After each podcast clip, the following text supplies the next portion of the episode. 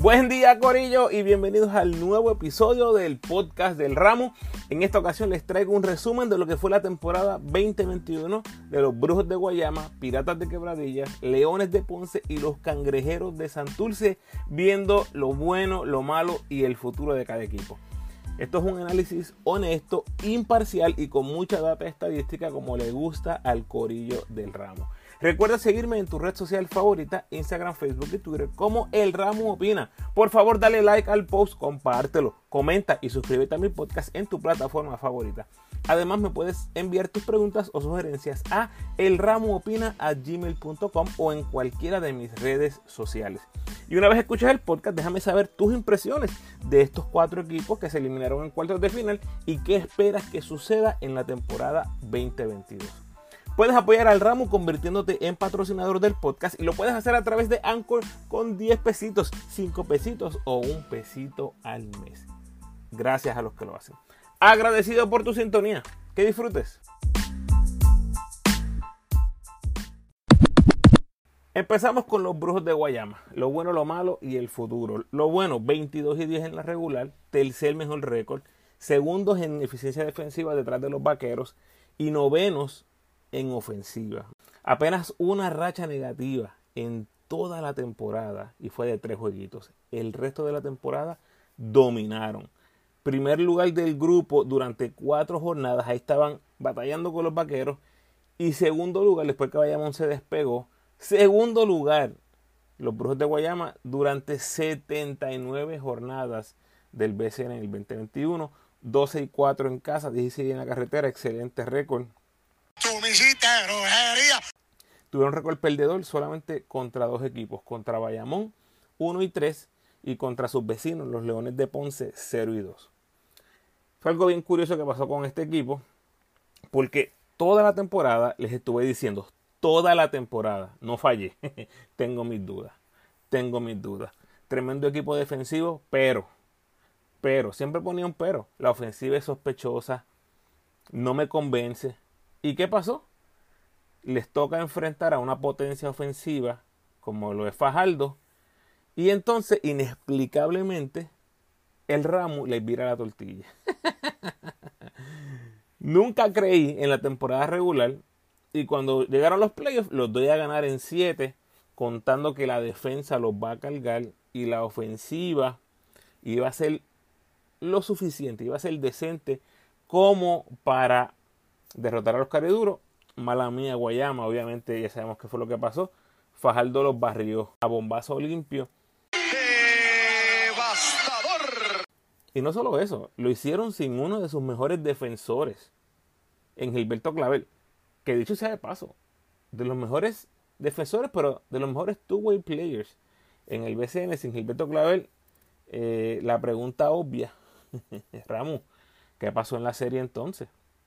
Bueno, hay cosas que aquí hay que ser bien claro. Lo primero es que la diferencia total en puntos fue de 14 puntos. O sea, no fue como que el dominio fue total y absoluto. Sí, una barrida se ve feo, pero el total fueron 14 puntos. Juego muy reñido.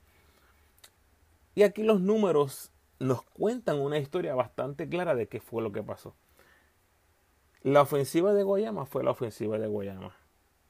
Lo que vimos durante toda la temporada, esa fue la ofensiva que vimos en los playoffs hicieron lo que nos tienen acostumbrados. De 80 a 85 puntos por juego, 20 asistencias, 10 errores, entre 95 y 100 de eficiencia. Eso estuvo ahí. Ahora, ¿qué fue lo que pasó? Aquí es donde entra lo malo de los Brujos de Guayama. La gran diferencia en la serie fue la defensa de Guayama, que decayó casi 15 unidades de eficiencia. Permitieron 10 puntos más que en la temporada regular que se derivan mayormente de un porcentaje en triple permitido de 32% a 39%. O sea, en números significó lo siguiente, permitieron 8 triples por juego en 32% en la temporada regular. O sea, lo que les anotaban a ellos del triple eran prácticamente 24 puntos. ¿Qué pasó en, en los cuartos de final? Bueno, 24 puntos lanzando 32% en cuartos de final permiten 12 triples por juego a los cariduros y les lanzaron 39% en triple. O sea, de 24 en la temporada regular a 36 puntos permitidos del área de triple. esa diferencia de 12 puntos, e, esa ofensiva extra eh, fue la que necesitaron compensar en su ofensiva.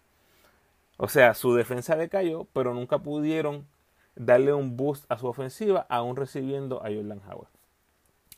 Y, lo interesante aquí, ¿verdad? Otra cosa interesante es que en teoría, en el papel, tenían esa ofensiva con la entrada de Jordan Howard. O sea que tú hubieses esperado, o todos los fanáticos de los Brujos hubiésemos esperado un boost en ofensiva porque entraba Jordan Howard. ¿Qué pasó en los cuartos de final? Jonathan García. Escuchen esto, estoy hablando del lanzamiento en triple. Jonathan García en temporada regular, 38%. Cuartos de final, 1 en 6, 17%. Jordan Howard entró, no había jugado en toda la regular, llegó para los playoffs, tiró 2 en 14, 14%. Ben McCauley, 41% en temporada regular, en cuartos de final, 3 en 12, 25%. Terry White, 36% en temporada regular. En cuartos, 4 en 19, 21%. Ortiz y Pacheco se presentaron certeros en cuarto. Pero esos tiradores restantes que les mencioné, Jonathan, Howard, Macaulay, Terrico White, 10 en 61 para 16% y está que no mete un coco en un jacuzzi.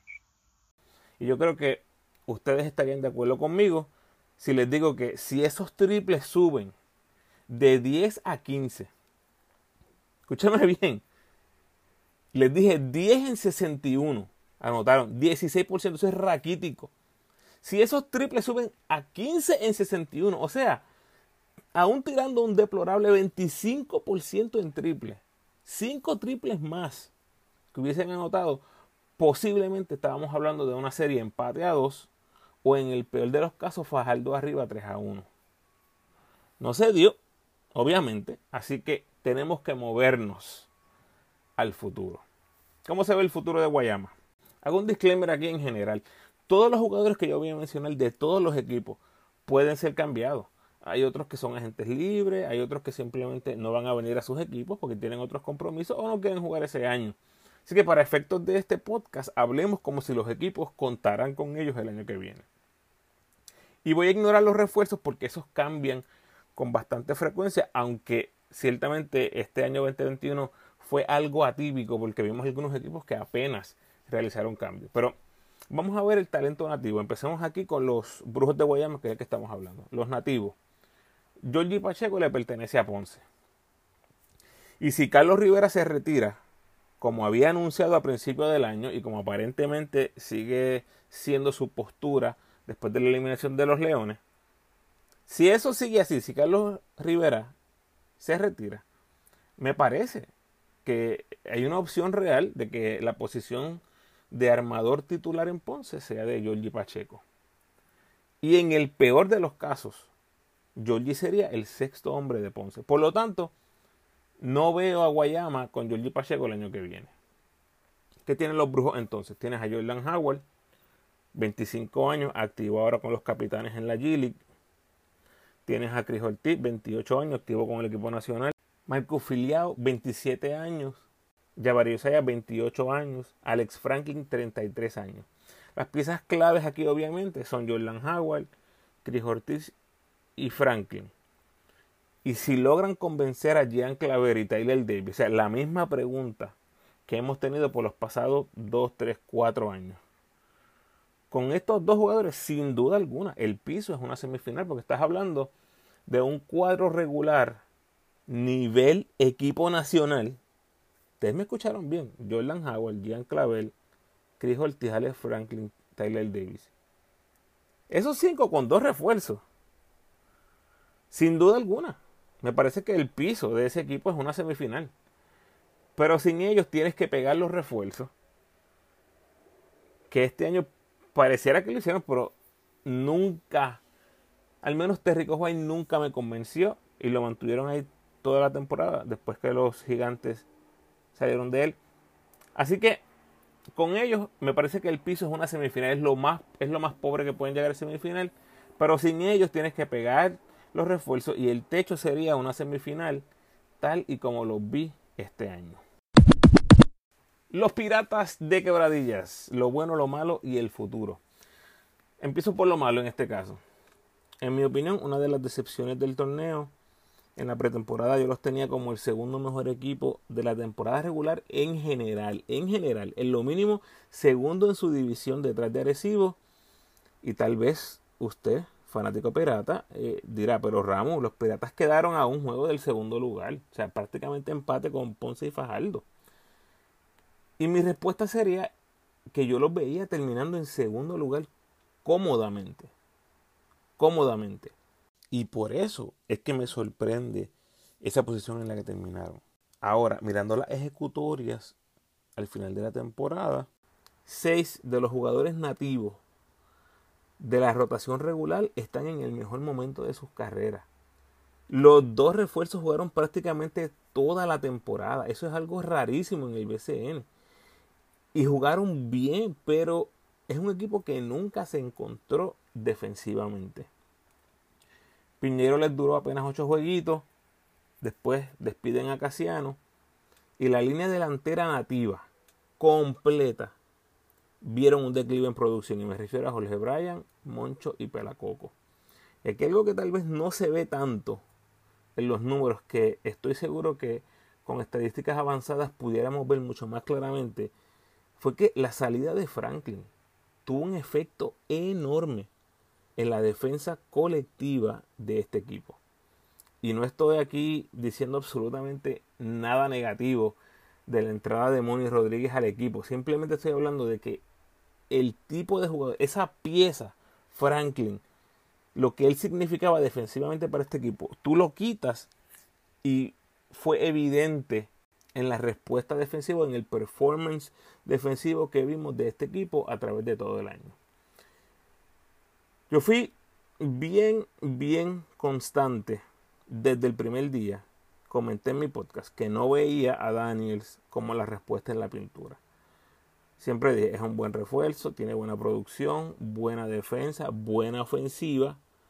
Pero se habrán dado cuenta que todo lo que he dicho es bueno, nada es excelente. Y en la serie de cuartos de final, definitivamente fue expuesto por Doolittle. Christian Dulay y Paul Romero que lo hicieron pedazos. Holloway fue Holloway, eh, pero honestamente no sé cómo termina esa relación al final de la temporada. No estoy seguro que él quiera volver eh, a esta situación. Así que vamos a estar bien pendientes a ver qué sucede con Holloway, qué anuncian los Piratas de Quebradilla. Y vamos a hablar acerca de lo bueno. Individualmente, una super temporada para Holloway definitivamente candidato a MVP, terminando entre los líderes en puntos, triples, asistencias, robos, tiros libres y eficiencia. Ese señor es peligroso y anda suelto. Pero un final deprimente, despidiéndose con su peor juego de toda la temporada, ese juego en el rancho, ese quinto juego de la serie, terminó con dos puntos, dos asistencias, dos errores, 0-4 de campo. Probablemente la primera vez que Holloway no anota ni un canasto en su carrera en el BCN. Así que alguien pirata que se chequee ese dato. El futuro. ¿Cómo se ve el futuro de los piratas? Y de nuevo me enfoco en los nativos. Empezar la temporada más temprano el año que viene, que ya se está rumorando, y eso yo creo que es casi obligatorio. Empezar la temporada 2022 más temprano significaría posiblemente tener a Piñeiro desde el día 1. Asumiendo que empezamos por ahí marzo o abril, la temporada vendría acabando en agosto, septiembre, que es la fecha cuando la mayoría de jugadores van saliendo a jugar en las ligas del mundo. El resto de los nativos los resumo en esto. Mike Rosario fue el único jugador de la rotación principal de jugadores de los Piratas que mostró una mejoría en eficiencia en comparación a la temporada pasada. Eso significa que todos los otros nombres que no mencioné ustedes los conocen, disminuyeron su producción esta temporada en comparación a la anterior. No, Ramos, que diferentes roles, que se añadió este, que Holloway fue muy come bola. Usted dele la explicación que usted quiera. Lo que yo les menciono son facts, son hechos. No es mi opinión. Es que todos disminuyeron en producción en comparación al año pasado.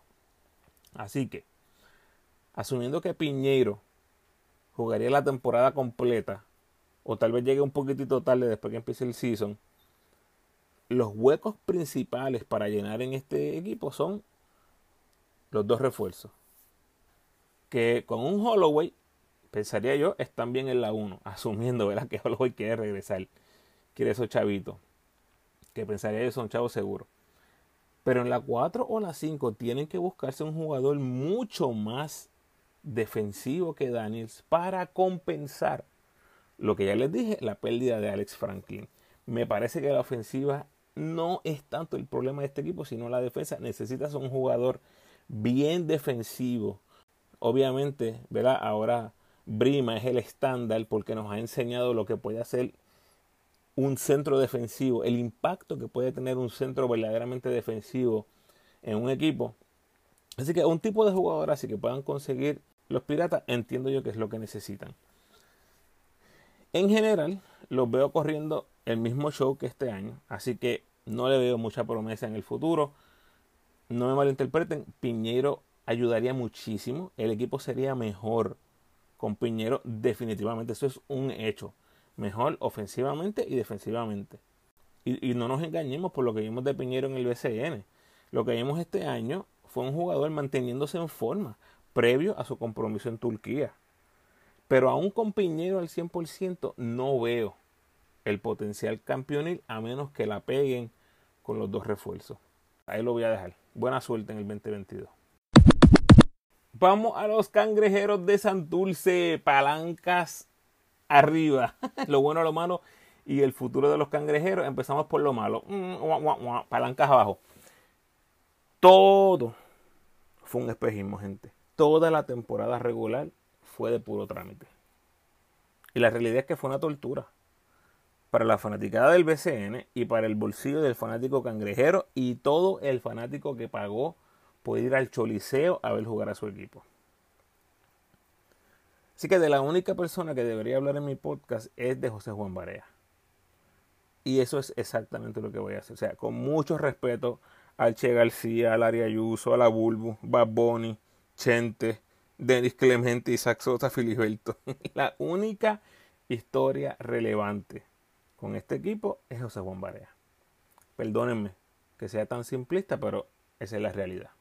Vamos a lo bueno, porque tengo que darle skip a todo el regular season. La mejor versión la vimos en los cuartos de final. El potencial del que les hablé en la previa del season y del que me mantuve hablando a lo largo de toda la temporada, lo vinimos a ver en la serie en Dando la mala pata que cuando por fin les toca empezar los playoffs, les toca bailar con la más fea. Les tocó bailar contra el campeón de Puerto Rico si hubiese habido otro pareo en cuartos de final, Santurce avanzaba. Corillo, yo sé que esto es totalmente especulativo. El what if. yo creo que sí. Yo creo que sí. Lucieron bastante bien.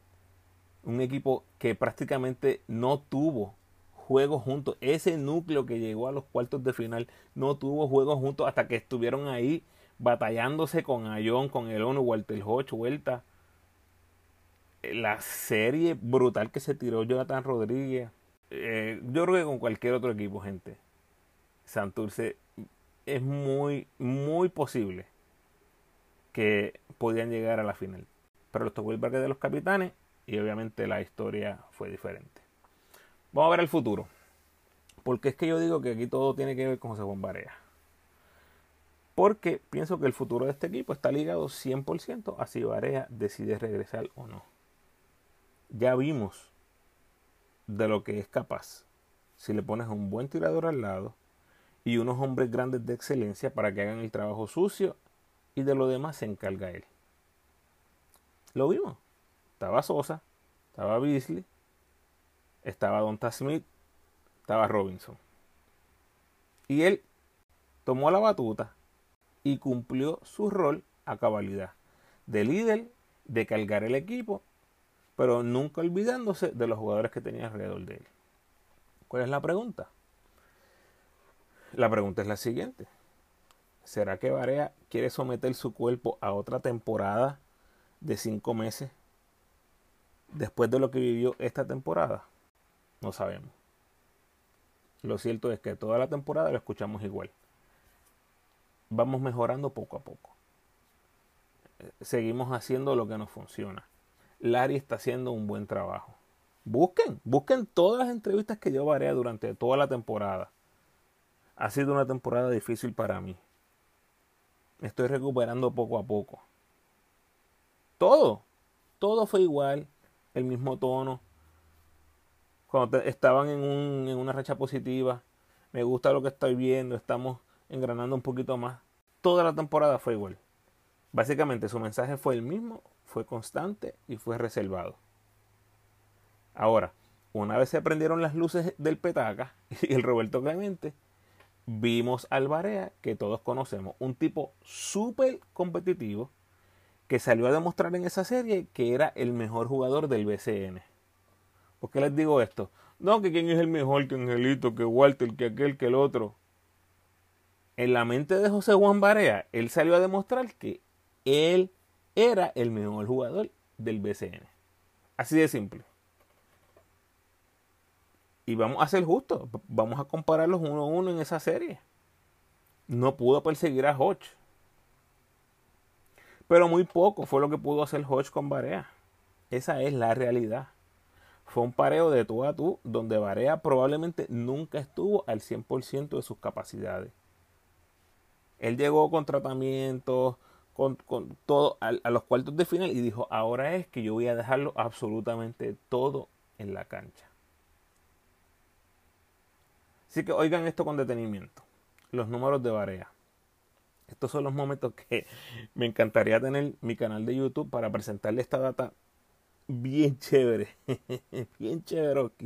Pero por ahora solamente hagan la imagen, ¿verdad? Mental. Barea en temporada regular. Promedios 10 puntos, 4 asistencias, 40% de campo, 23% en triples, 70% del tiro libre, 10 de eficiencia. Y está que no mete un coco en un jacuzzi. José Bombarea en cuartos de final. 19 puntos, 8 asistencias, 47% de campo, 38% en triple, 80% del tiro libre, 19 de eficiencia. Señoras y señores, ese señor es peligroso y anda suelto. Denle 15 segundos para atrás y escuchen otra vez, por favor. El resumen, hashtag Barea la tiene. Hashtag Barea todavía la tiene. Esa serie le demostró al mismo Barea que si le da la gana, puede jugar fácil 5 años más en Puerto Rico. En mis ojos, un caso bien similar al de Carlos Arroyo que aún viendo que estaba en la élite de los armadores del patio, cuando jugó SN por último con los Leones de Ponce, demostró que estaba al nivel que le quedaban muchos años. ¿Y qué hizo? Decidió retirarse. Simplemente ya no sentía, ¿verdad? Ese flow, esa necesidad de competir en el BCN. ¿Qué va a hacer Barea? Hará como Piculín, como Mincy o como Orlando Vega, que jugaron hasta que les tocó repartir vasos y toallas. O hará como Carlos Arroyo y se despedirá del BCN habiendo dejado claro que todavía puede cargar un equipo. Yo creo que aquí está más que claro. Él no tiene que probarle nada a nadie en una cancha de baloncesto, ni en Puerto Rico, ni en ninguna cancha del mundo. Barea es una gloria del deporte puertorriqueño, uno de los mejores baloncelistas que hemos tenido en la historia. Y nada, nada de lo que ocurra de hoy en adelante va a cambiar eso. ¿Qué tú crees, Ramos? ¿Vuelve el BCN o no vuelve? Mi opinión, el Ramos opina. Yo creo que está 50-50 ahora mismo. 50-50 ¿por qué? Porque vio lo fuerte que puede ser mantener su cuerpo para competir a un nivel alto y todos los sacrificios que envuelve una temporada de cinco meses, pero también vio que si está en óptimas condiciones, y repito, no creo que estaba al 100%, aunque nunca se ha dicho, no sé si él ha mencionado algún por ciento que él está en cuartos de final, pero yo, yo creo que él siente, si él está al 100% de sus capacidades, a los 37 años que va a tener cuando empiece el próximo season, 38 que los va a cumplir durante la temporada, si siente que puede competir por un campeonato, yo creo que va a jugar otra vez. Y hemos visto, nosotros en Puerto Rico no somos ajenos a jugadores nativos con los años allá arriba y compitiendo a un alto nivel. Cristian Dalmau, el mismo Pico, Laria Ayuso. O sea, ¿a qué nivel puede estar José Bombaria o qué rol sea el que tiene él en su mente? De, de, eso va a depender su decisión. Yo creo que una vez él decida qué va a hacer en la temporada 2022, entonces hablamos de los cangrejeros del próximo año. Y quién sabe, a lo mejor nos dice más temprano de lo esperado. Ya vimos que va a jugar con la selección ahora en la ventana. Así que la temporada del BCN ya viene, gente, en, en nada. En abril, mayo o en marzo, abril, eso tiene que estar comenzando. Y no creo que Varea tenga planeado jugar en el exterior. Así que va a ser BCN o retiro para Varea, si lo veo yo. De algo sí estoy seguro. Vuelva o no vuelva Varea.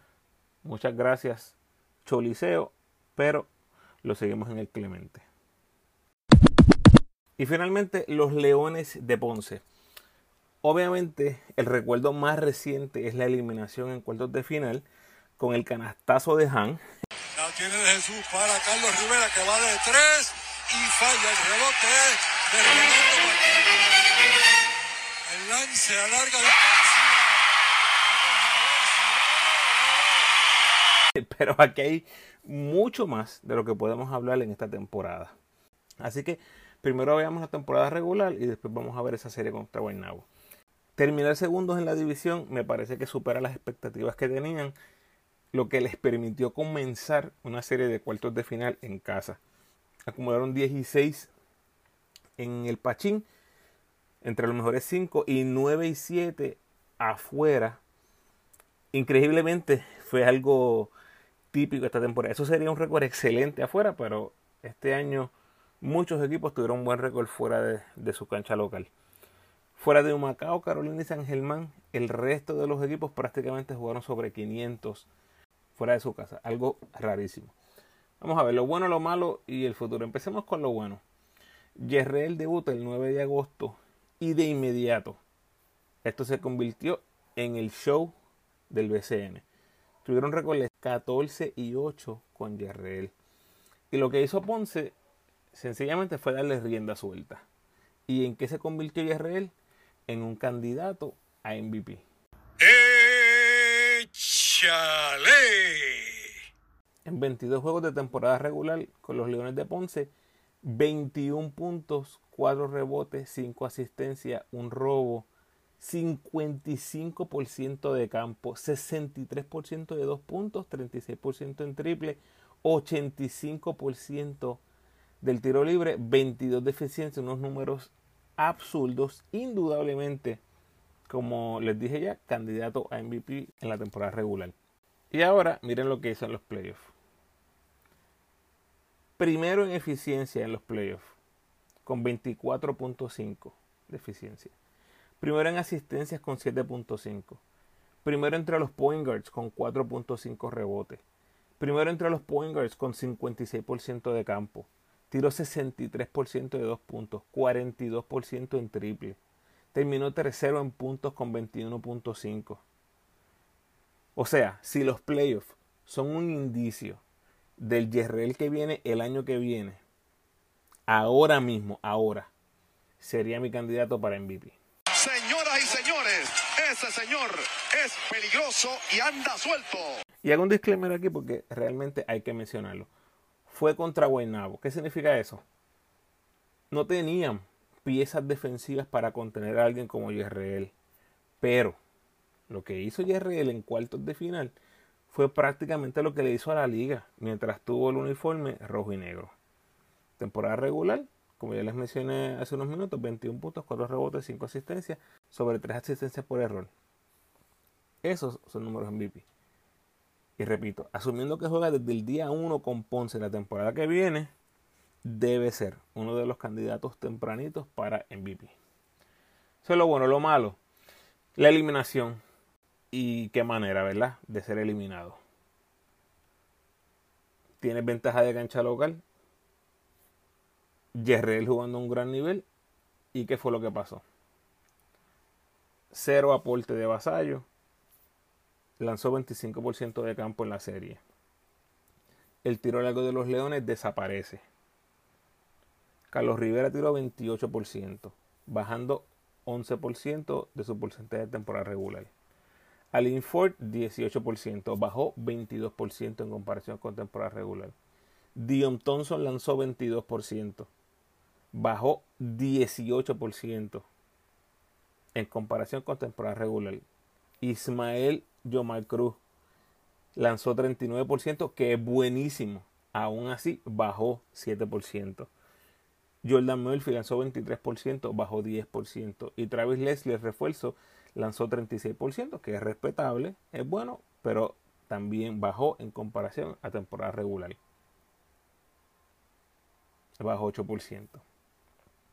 Los Leones de Ponce lanzaron 39% en la temporada regular con Yerrel de Jesús en uniforme. En triple, 39% en los playoffs, eso bajó a 32%. Así de simple, gente.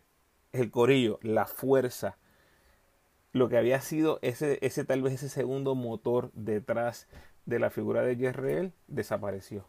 El futuro de los Leones creo que es uno de los futuros más interesantes en el BCN. Y empiezo por Carlos Rivera. Carlos Rivera, 38 años, va a cumplir 39 en febrero, lo que nos dice que si decidiera jugar la temporada que viene, jugaría con 39 años. Él anunció que se iba a retirar. Toda la temporada ha indicado que esta iba a ser su última. Hubo fotos de despedida con varios jugadores, intercambiando las camisas. Pero, this is my take. Esta es mi postura en cuanto a si Carlos Rivera debe o no retirarse. De nuevo, yo respeto completamente la posición del jugador, su persona, su familia. Pero, eh, quiero dejarles mi, mi postura. Y estoy seguro, estoy seguro que alguien de Ponce va a escuchar esto. No sé si esto lo llegue a escuchar el mismo Carlos Rivera. De nuevo, lo digo con mucho respeto. Si esto llegara a los oídos de, de Carlos, simplemente mi opinión como fanático del BCN, como fanático de, de todos los jugadores en Puerto Rico. Yo entiendo que debe regresar. Yo entiendo que debe regresar. Y les voy a dar unos números, que es de lo que yo puedo hablar. Yo, no puedo hablar de el sentimiento personal del señor Carlos Rivera, de su salud, eh, de su estado mental para jugar otra temporada. Solamente él sabe lo que implica eso, del sacrificio que eso significa, de la familia, etcétera, etcétera. Yo les voy a compartir a ustedes el ranking que tenía Carlos Rivera entre todos los armadores nativos esta temporada, incluyendo los combo guards. Y una vez usted escuche todos mis argumentos, todos los números, entonces juzgue usted mismo, juzgue por usted mismo si Carlos Rivera debería o no regresar con los Leones de Ponce. Carlos Rivera terminó octavo en porcentaje de campo segundo en porcentaje en dobles con 63.6%. Ese número lo único que muestra es su exagerado IQ en baloncesto. Para que un point lance 64% de campo de, dos puntos es, es absurdo. Tiene un demasiado alto el IQ. Tomando tiros excelentes, no forzando jugadas, anotando los tiros abiertos. Y en triple lanzó 39%, que es un porcentaje muy respetable. En tiros libres, 46 en 49 para un 94%. Primer lugar entre todos los armadores. Primer lugar. Nadie tiró mejor que Carlos Rivera del tiro libre. ¿Qué significa esto? Que cuando hay momentos en el clutch que el dirigente está buscando quiénes son mis jugadores que tengo que poner ahora, tú puedes contar con Carlos Rivera porque si hay una falta, si hay una jugada, él va a estar ahí porque tú quieres tiradores certeros del tiro libre. O sea, ya les dije que con el IQ nada más se gana su tiempo en cancha por su porcentaje de campo. El tiro libre le permite estar en los momentos más importantes del juego en cancha. Porque nadie tira mejor que él del tiro libre. Próximo factor, 1.3 robos. Segundo, detrás de Angelito, que terminó primer lugar en la liga. Segundo en robo.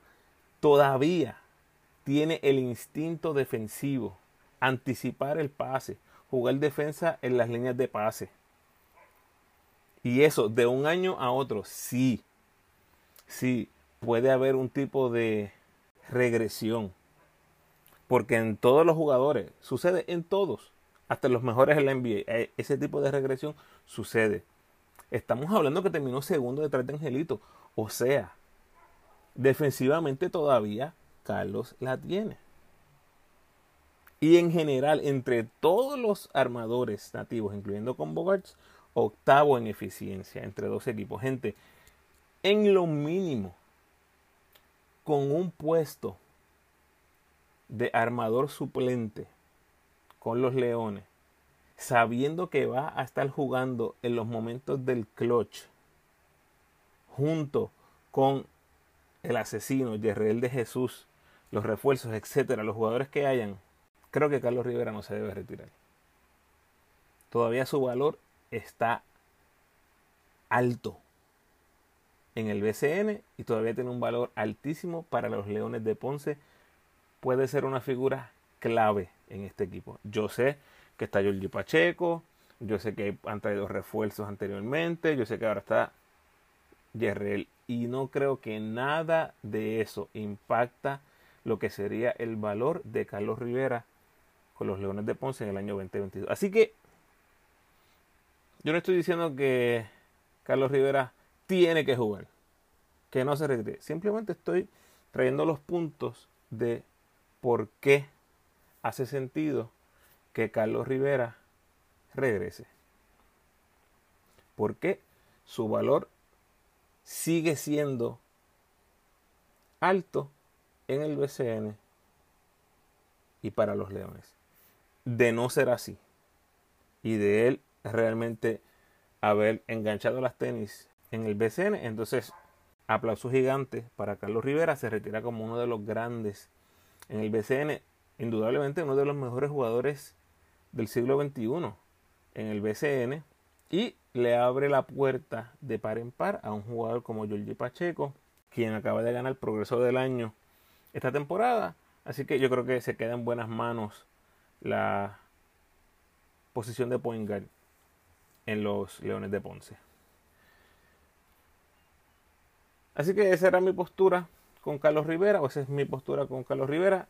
A futuro tiene jugadores jóvenes como Murphy, Sheatham, Ford, Pacheco, Crawford, Cruz, López. O sea, está excelente. En cuanto a futuro, potencialmente con un cuadro inicial de Jorge Pacheco, Yesreel, un refuerzo, Jordan Murphy, otro refuerzo. Traes del banco a Luis López, tienes a Cruz, tienes a Sheatham, tienes a Crawford, lo puedes traer desde los Mets. O sea, de esos que les mencioné, estamos hablando. Jordan Murphy, Rookie of the Year, ya está en el equipo nacional. Tienes a Alin Ford, activo en la G League. Tienes a Crawford, jugando minutos importantísimos en una serie final del BCN. Y Jordi Pacheco, progreso del año. Y uno de esos jugadores que posiblemente esté toda su carrera ahí, borderline, equipo nacional, por sus ejecutores en el BCN y lo que ha hecho a través de los años en categorías menores. Estamos hablando de un núcleo nativo excepcional y todos extremadamente jóvenes. Por lo tanto, el futuro es muy promisorio para la franquicia de los Leones. Tienes a Basayo, que es una figura bien interesante que van a ser los Leones quienes están obviamente en ese modo de rebuild. Lo mantienes con estas otras figuras jóvenes o lo mueves a un equipo que tal vez esté más preparado para ganar ahora. Yo creo que todavía no es el tiempo de Ponce, pero si algo nos enseña los Mets de Guaynabo es que cuando tú pones el grupo de refuerzos perfecto o correcto con tu talento nativo, cualquier cosa es posible. Nadie se sorprende con agresivo porque tienen el potencial nativo más los dos refuerzos que añadieron son elite, exagerado. Pero un equipo como Ponce, si tú mezclas las piezas, y miren, estuvieron bien cerca, fácilmente. Esa serie se lleva siete juegos y Ponce iba a ser el favorecido para llevarse esa serie en siete juegos. Así que, quién sabe, a lo mejor hubiese sido Ponce el que eliminaba a los vaqueros y llegaba a la final. Eso no pasó. Lo que sí es cierto, en mi opinión, es que todavía con este talento joven, tal vez no están preparados para hacer ese leap y competir por un campeonato.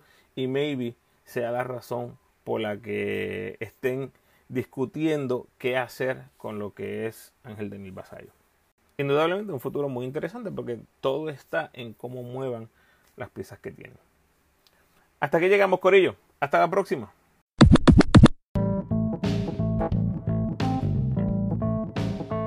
Gracias por sintonizar, Corillo. Por favor, ayúdenme compartiendo este episodio en tus redes sociales y con todos los fanáticos de los brujos, los piratas, los leones y los cangrejeros que conozcas.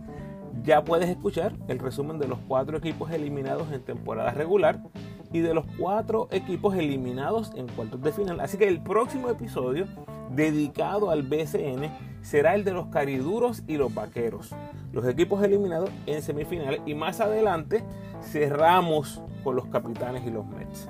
Lo próximo en mi podcast será seguir cubriendo el equipo nacional que juega este fin de semana en México y por ahí para abajo seguiremos creando contenido, ustedes saben cómo es. Como siempre te invito a que te suscribas al podcast, déjame tu mejor review por favor y sígueme en tu red social favorita, Facebook, Instagram o Twitter. De nuevo, agradecido por tu sintonía.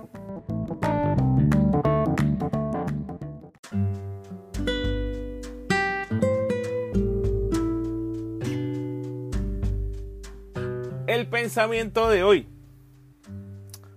Chorramos, estoy salado, no todo me sale mal. Esta vida no tiene sentido. ¿Sabes qué? Eres bendecido. Tienes vida. Y cada día es una nueva oportunidad de salir adelante. Da gracias por lo que tienes y muévete adelante. Bendiciones.